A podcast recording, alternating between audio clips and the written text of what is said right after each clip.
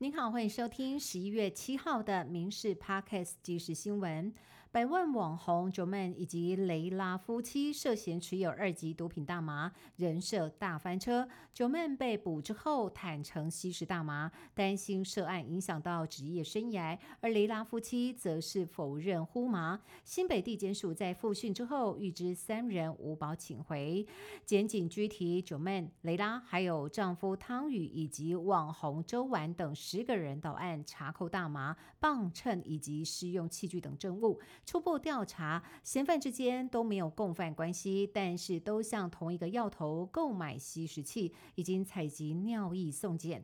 警方讯后依照毒品罪嫌移送新北地检署，将持续追查大麻的来源。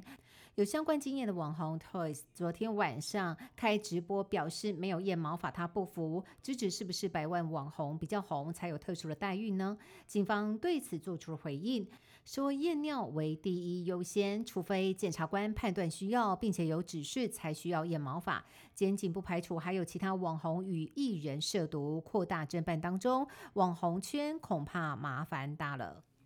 日本防卫省统合幕僚监部发现，中国航母山东舰在宫古岛南方、菲律宾东方海域进行舰载机起降训练，包括了战机与直升机，总共五百七十架次，其中战机四百二十架次，直升机一百五十架次。而特别值得观察的是，通报中未提及是否有水下兵力共同演训。山东舰目前正往南海方向移动。由于周四起，美菲日韩将会在巴丹岛举行联合军演，专家分析，山东舰在演习区域附近活动，是想要宣示可以封控南海。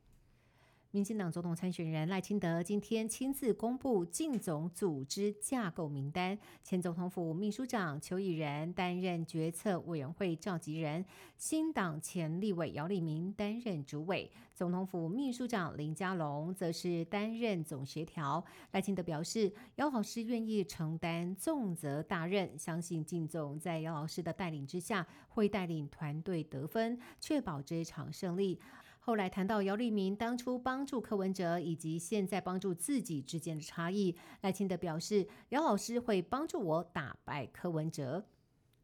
蓝白河讨论如今演变为蓝白拖，民众党总统参选人柯文哲表示，现在只差总统选举的部分，争执怎么选比较好选。怎么会说要合作，却故意用一个比较不好选的组合呢？不过他也坦言，对于蓝白总统合作的部分是心平气和、顺其自然，而且没有期限。但柯文哲前日到高雄大学演讲，并且接受学生现场提问的时候，遭到学生质疑他为何与黑道统派邱毅为伍，为什么提名有争议的徐春英等尖锐问题。没有想到柯文哲当场暴怒。而且激动回呛说：“徐春英连进入司法程序都没有，你评论什么东西？”副总统赖清德直批柯文哲这样的行为不可取，也不应该。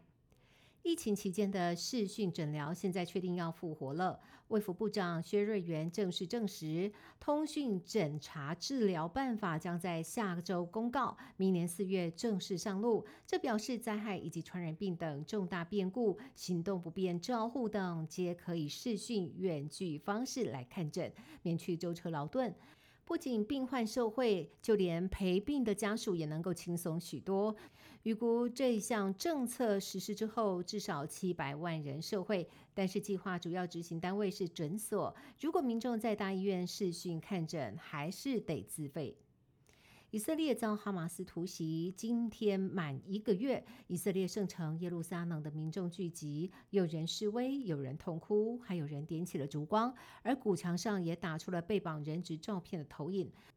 美国总统拜登再次与以色列总理纳坦雅胡通电，期盼人道停火。但是纳坦雅胡在接受媒体专访的时候重申，人质没有获释，不会停火。以色列军宣称已经将加萨走廊一分为二，包围加萨市，以军加大空袭，并且表示在过去二十四小时。出动战机摧毁了四百五十个哈马斯目标，地面部队也击毙了多名哈马斯指挥官。下一阶段将会大举攻入哈马斯占据的北部地区，预料双方将会展开巷战与地道血战。